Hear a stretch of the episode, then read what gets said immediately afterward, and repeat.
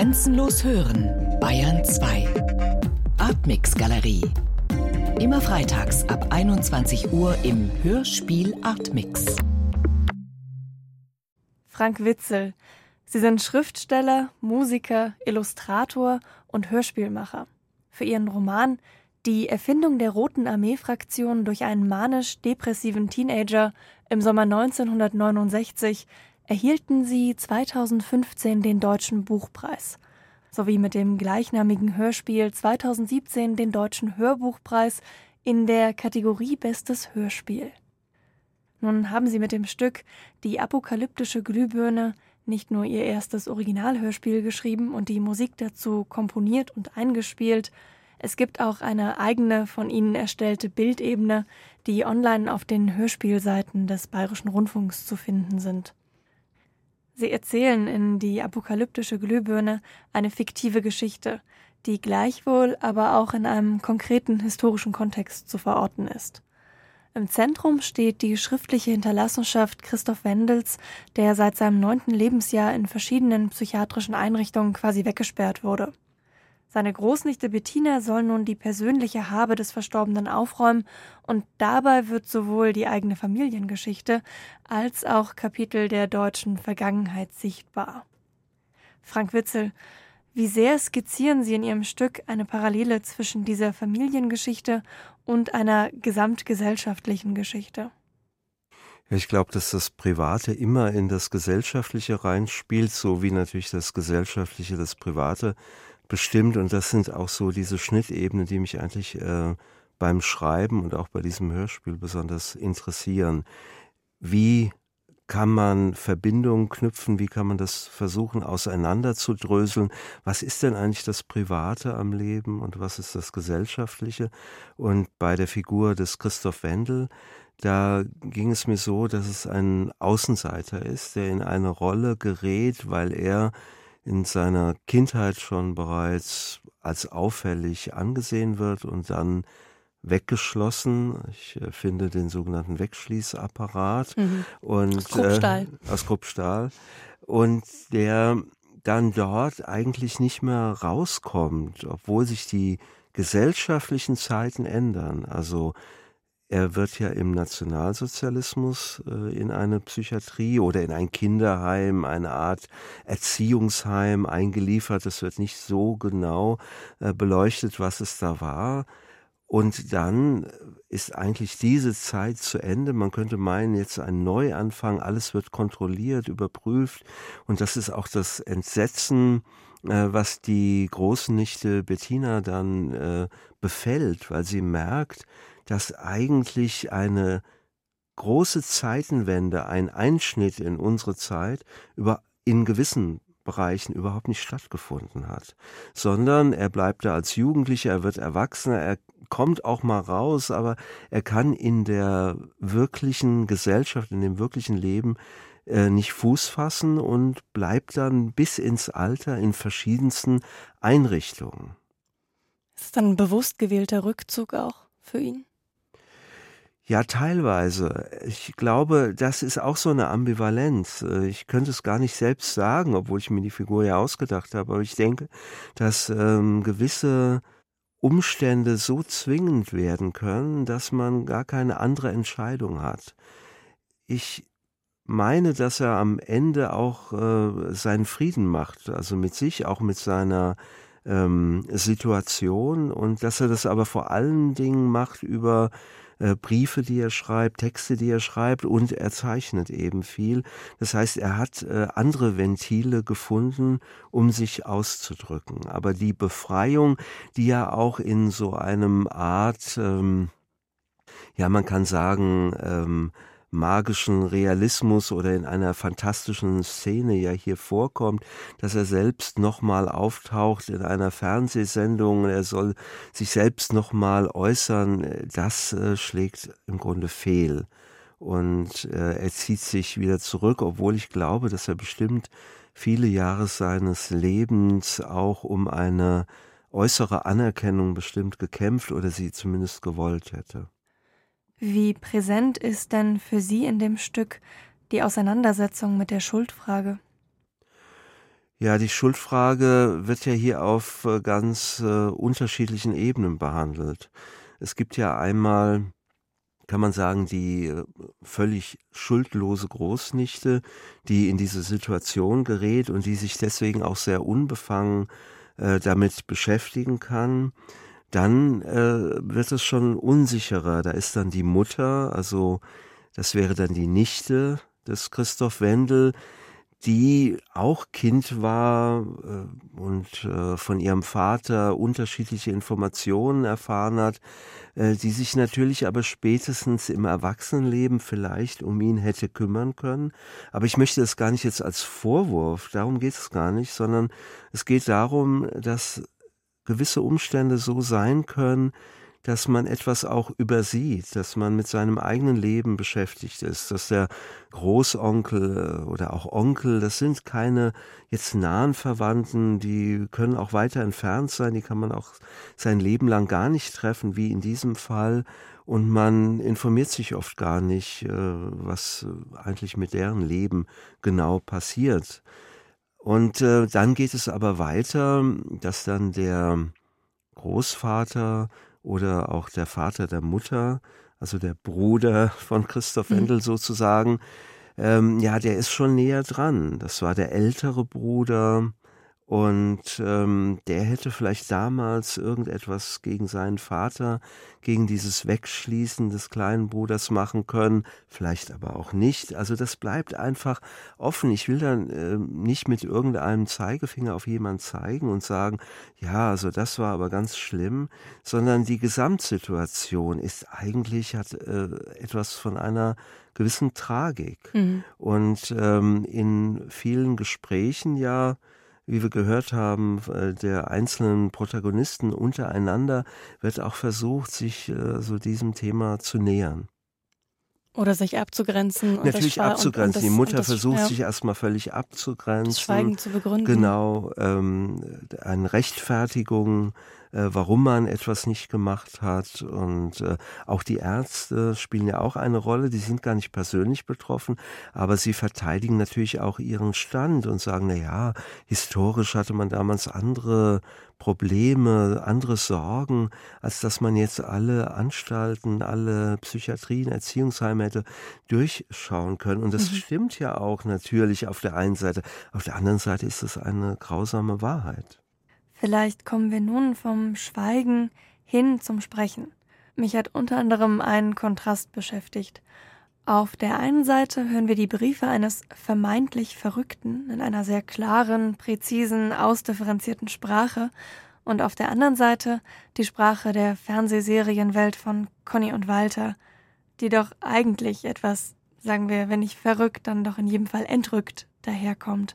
Was glauben Sie, mit welcher Sprache lässt sich eine deutschgeschichtliche Vergangenheit aufarbeiten? Ja, ich glaube mit äh, verschiedenen Sprachen. Also ich habe gemerkt in meiner Arbeit, egal jetzt ob das bei diesem Hörspiel oder auch bei meinen Romanen ist, dass ähm, ich nicht mit einer Sprache und einer Sprachebene auskomme.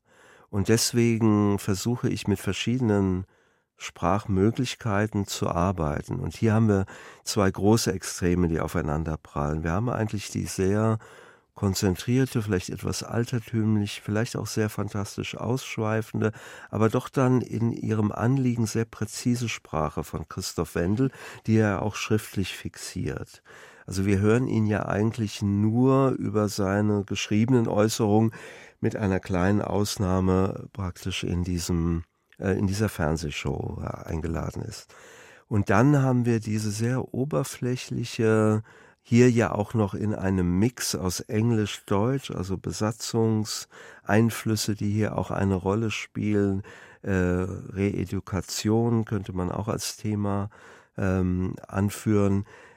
Dann haben wir diese Sprachebene, die sehr oberflächlich, die auch auf gute Laune getrimmt ist, auf das, was wir aus entsprechenden Fernseh-, leider auch Radiosendungen äh, immer wieder kennen.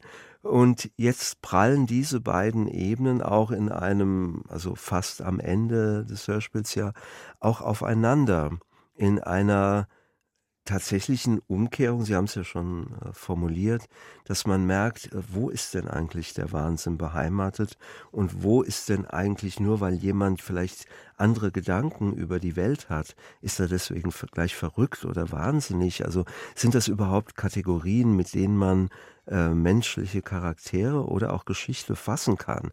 Denn das, was uns als normal präsentiert mhm. wird, diese normalen Bürger, die äh, normal dann auch oft Regierungen oder Regierungspräsidenten äh, bilden, äh, sind die denn wirklich alle so normal und sind die, die ihr Leben in Anstalten verbringen, die sich vielleicht mit abstrusen Theorien auch beschäftigen oder die meinen, dass der Niedergang der Glühbirne wirklich unsere Apokalypse oder den Niedergang unserer Gesellschaft auch vielleicht symbolisiert. Ist es denn so ganz unsinnig? Also das sind eigentlich Fragen, die mich immer selbst interessieren, weil ich auch an meinem eigenen Denken merke, dass das ganz große Unterschiede aufweist und ein großes Spektrum von völlig bekloppt bis, naja, es geht so, sagen wir mal. Ja, und zumal am Beispiel von Christoph Wendel der ideologische Charakter hinter diesen Kategorisierungen noch einmal ein ganz entscheidender ist. Drum lernt aus der Geschichte, die Wahrheit lohnt sich nicht. Das ist ein Zitat aus Ihrem Hörspiel. Was würden Sie sagen, ist die apokalyptische Glühbirne eher ein Beitrag zur deutschen Vergangenheit oder zur Gegenwart? Also bestenfalls wirklich über beides oder mhm. so ist es natürlich von mir auch angelegt. Und jetzt aber dieses, ähm, das äh, Zitat, was Sie gerade gebracht haben, das ist natürlich nochmal eine doppelt oder dreifache Entfremdung, weil es etwas äh, sich ja an das epische Theater von Brecht anlehnt. Also ich habe da so eine Wolte geschlagen und glücklicherweise hat mir auch der äh, Regisseur Leonard Koppelmann äh, dabei geholfen, dass diese Wolte auch wirklich geglückt ist, denn diese beiden ähm, Schauspieler oder Schauspielerin äh, und äh, Schauspieler, die äh, Walter und Conny, dieses Ehepaar spielen, die müssen wirklich äh, etwas Enormes leisten, weil sie von dieser Oberflächlichkeit der ähm, Unterhaltungssendung dann plötzlich in einen epischen äh, Monolog gehen und dann noch in ein Lied. Und alles ist nicht wirklich ernst gemeint, aber alles ist auch keine Parodie. Das wäre mir wiederum zu wenig. Mhm, das dass man ja. genau, das darum geht es nicht. Aber es geht darum, dass man mit Hilfe auch hier wieder verschiedener Sprachebenen auf etwas hinweist. Und wenn man jetzt das epische Theater mit dem sozusagen Sonnenschein TV vermischt, äh, da finde ich interessant, was kommt denn dabei raus? Also solche ähm, kleinen Experimente, die finde ich sehr lohnenswert, weil man selbst merkt, wie man Hörgewohnheiten hat, wie man Sprache einfach hinnimmt, ähm, drüber hinweg hört, sagt, na ja, das ist nicht so gemeint, na gut, das ist da eben so üblich. Und hier habe ich die Möglichkeit, das wirklich nochmal aus dem Kontext rauszunehmen und tatsächlich darzustellen und auch mit einer ganz anderen, mit einer extrem gegenüberliegenden Sprachebene zu konfrontieren, um aus dieser ähm, ja, Schnittmenge kann man nicht sagen, sondern aus dieser Konfrontation mhm. wirklich äh, zu sehen, was da ähm, herauskommt. Um bei dieser Sequenz zu bleiben, was hat es denn mit dem, mit dem Sprachspiel von Wendelson und Bart und Holdi genau ja, auf sich? Ja, es geht darum, ähm, im, im Hintergrund steht ja eine Geschichte, die auch nicht ganz aufgeklärt äh, wird und nicht, weil ich jetzt zu faul war, mir da wirklich was auszudenken, sondern weil ich finde, so funktionieren ja Geschichten aus der Vergangenheit. Die haben mehrere Deutungen, selbst aus der Gegenwart, selbst was gestern oder heute passiert, erfährt gleich eine Vielfalt von Deutungen, egal ob Sie das erlebt haben oder ich oder mhm. jemand anderer. Und ähm, noch mehr mit etwas, was so lange zurückliegt. Also das heißt, es gibt eine diffuse Geschichte, über der mehrere Versionen auch existieren, aber es scheint doch so gewesen zu sein, dass es einen jüdischen Jungen gab, in den Christoph Wendel als äh, Kind, muss man sagen, gar nicht als Jugendlicher, irgendwie, den er sympathisch fand, ich möchte gar nicht sagen verliebt war, aber mhm. es war bestimmt eine affektive Bindung und dieser äh, jüdische Jugendliche verschwand eben, wurde deportiert wahrscheinlich, vielleicht auch nicht, vielleicht konnte er auch fliehen mit seinen Eltern, das alles bleibt offen, aber er verschwand aus dem Leben von Christoph Wendel und er wollte eigentlich wahrscheinlich so ähnlich sein wie dieser Junge, er wollte eigentlich auch verschwinden und das wiederum hat seinen Vater provoziert, der ihn dann tatsächlich in ein Erziehungsheim gebracht hat. Das war nicht das Verschwinden, was Christoph Wendel gedacht hat als Kind. Er wollte einfach dem Jungen, den er so äh, verehrt hat oder gemocht hat, dem wollte er hinterher. Mhm.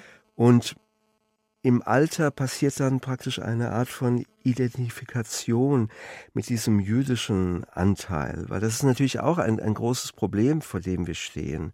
Also wir, wir sind, oder ich sage jetzt als, als ähm, 55 äh, Geborene, aber äh, ganz klar Nachkomme der Tätergeneration. Also äh, auf der Seite stehe ich und ich kann das andere immer äh, betrachten und mir anschauen und kann auch, auch immer noch ein, eine gewisse ähm, kollektive Schuld, vielleicht nicht persönliche, aber empfinden und mich damit auseinandersetzen, mich auch für die Kultur interessieren. Aber es bleibt alles immer in einer Distanz, die geprägt ist tatsächlich von dieser Ausgangssituation. Ich werde mich, bis ich ins Grab steige, nicht unbefangen äh, mit äh, einem jüdischen äh, Mitbürger oder äh, unterhalten können. Es wird immer irgendetwas geben, was mich darauf hinweist, äh, dass in unserer Historie etwas so zerrissen wurde, dass das äh, über viele weitere Generationen noch nicht zu kitten ist in mhm. dem Sinne. Und das äh, beschäftigt mich eigentlich, also auch als persönliche Frage, wie kann ich damit umgehen? Und, ähm, und deswegen auch dieses Thema, ähm, dass äh, das ein diffiziles Thema ist, weil es sich natürlich ähm, irgendwie an diesem Rand bewegt. Was ist das Opfer? Also ist jetzt Christoph Wendel das Opfer und, und, und äh, sein, sein jüdischer Klassenkamerad nicht? Also darum geht es aber nicht, mhm. sondern er ist als Kind noch auf einer gleicheren Ebene er, er sieht diese Unterschiede nicht, die ihm aber dann aufgepresst werden gesellschaftlich. Und Christoph Wendel hat eben dann diese Identifikation versucht, deswegen Wendelsohn, also wie mit dem jüdischen Namen und da war natürlich auch Mendelssohn und Bart und Holdy und das wird natürlich wieder in dieser komischen Sendung alles verwurstet, mhm. weil es ist schwer, einfach dort einen Weg zu finden, der nicht wieder gleich in irgendein anderes Klischee umkippt. Und das will ich auch natürlich mhm. ein bisschen damit zeigen. Schweigen kann ja bekanntlich viele unterschiedliche Facetten haben. In Ermangelung der richtigen Worte, aufgrund von Scham, als Wunsch des Vergessenwollens oder auch aus Angst davor, dass eine unbequeme Wahrheit ans Tageslicht kommt – die Figur Christoph Wendel wurde zwar zum Schweigen gebracht, doch wirklich geschwiegen hat er ja nicht. Er schrieb viele Briefe. Auch eine verschwiegene Geschichte ist eine Geschichte, heißt das daher auch in Ihrem Stück. Welche Bedeutung kommt denn dem Schweigen grundsätzlich in Ihrem Hörspiel zu? Ja, wenn man natürlich nur den Ton hat, ähm, kein Bild, obwohl wir ja hier Bilder jetzt haben. Also das, ist das, das, das, Schweigen der Protagonisten meine ich schon auch. Das Schweigen der Protagonisten. Ja. Aber generell hat man natürlich im Hörspiel hier eine besondere Herausforderung, weil natürlich ähm, wir haben also praktisch nur zwischen Schweigen und und sprechen. Also es gibt nur diese beiden Alternativen. Uns fehlt die Mimik, wollte ich damit sagen. Mhm. Also oder das alles, was man im Film noch dazu äh, äh setzen kann. Ähm, ich glaube, auch deshalb fand ich das für ein Hörspiel besonders interessant, dass ich eigentlich, ähm, ich hätte das Schweigen natürlich auch ähm, direkt darstellen können, aber ich habe es indirekt dargestellt. Also äh, zum einen, dass äh, Christoph Wendel als Person in der wörtlichen Rede schweigt. Er wird nur durch die Briefe zitiert, in zwei kleinen Ausnahmen sagt er auch was, aber da wird er auch gleich wieder zum Schweigen gebracht durch die Moderatoren.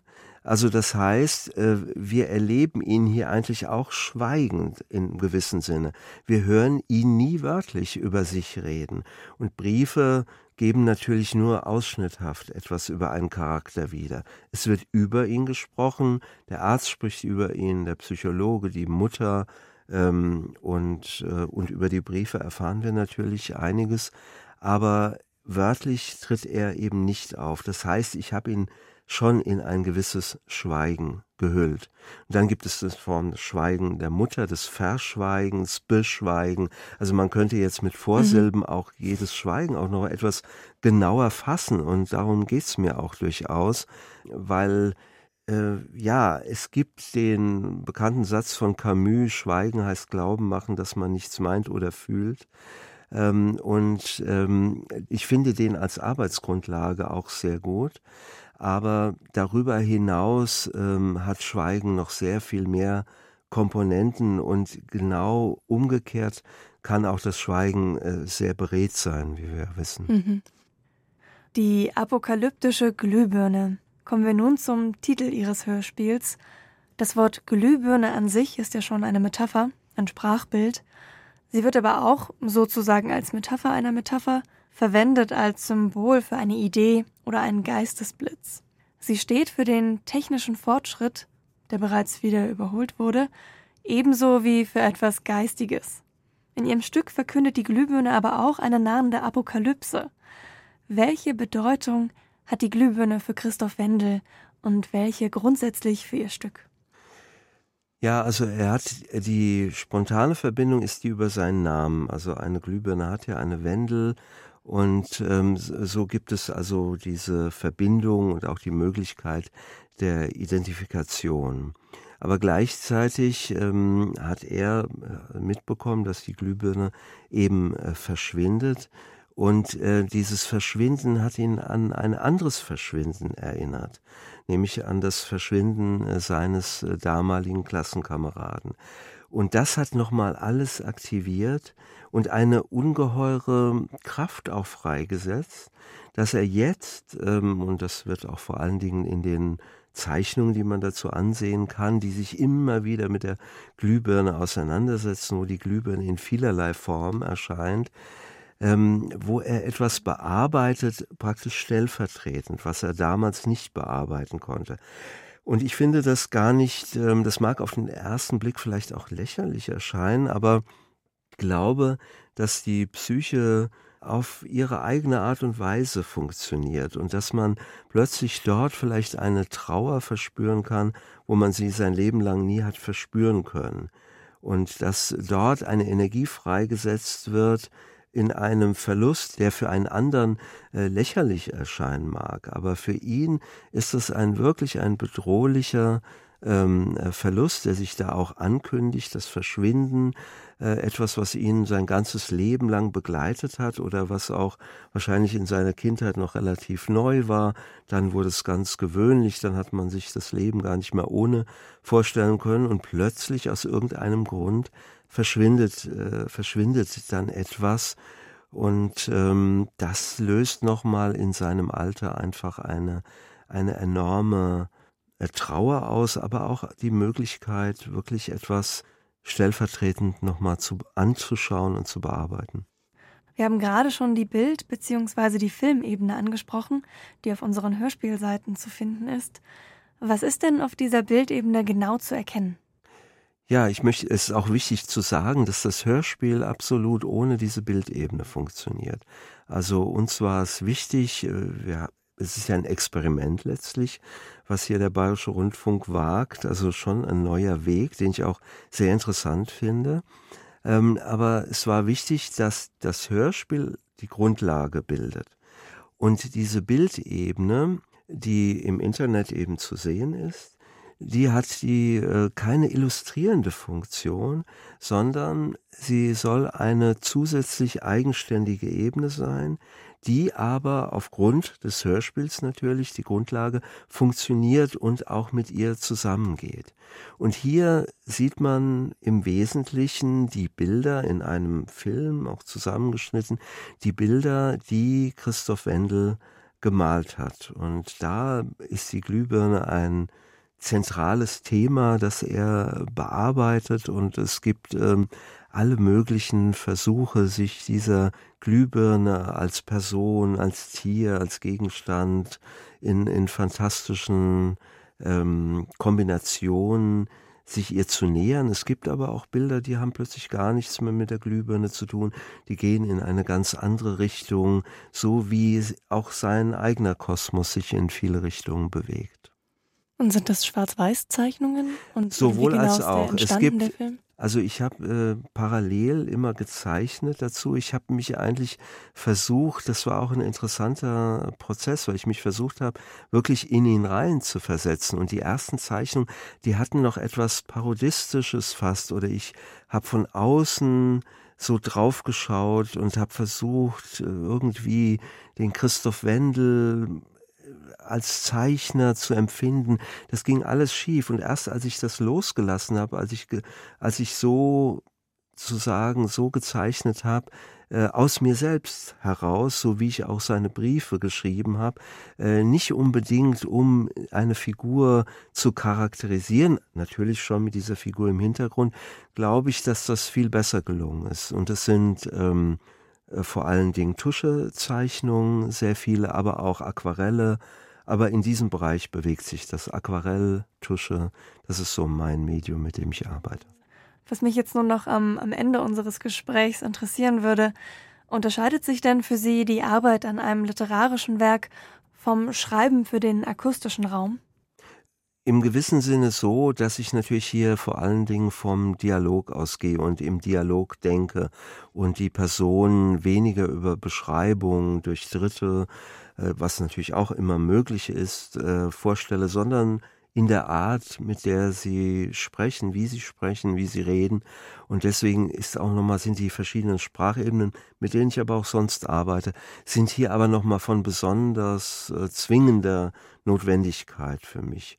Und aber sonst ähm, gehe ich, näher ich mich dem Thema mit verschiedenen Figuren, verschiedenen Seiten, habe auch natürlich viel mehr Briefe geschrieben oder bin auch in andere Richtungen erstmal gegangen, um das dann am Schluss so zu fassen, wie das Hörspiel jetzt geworden ist. Also es ist schon ähnlich, aber natürlich viel stärker am Dialog.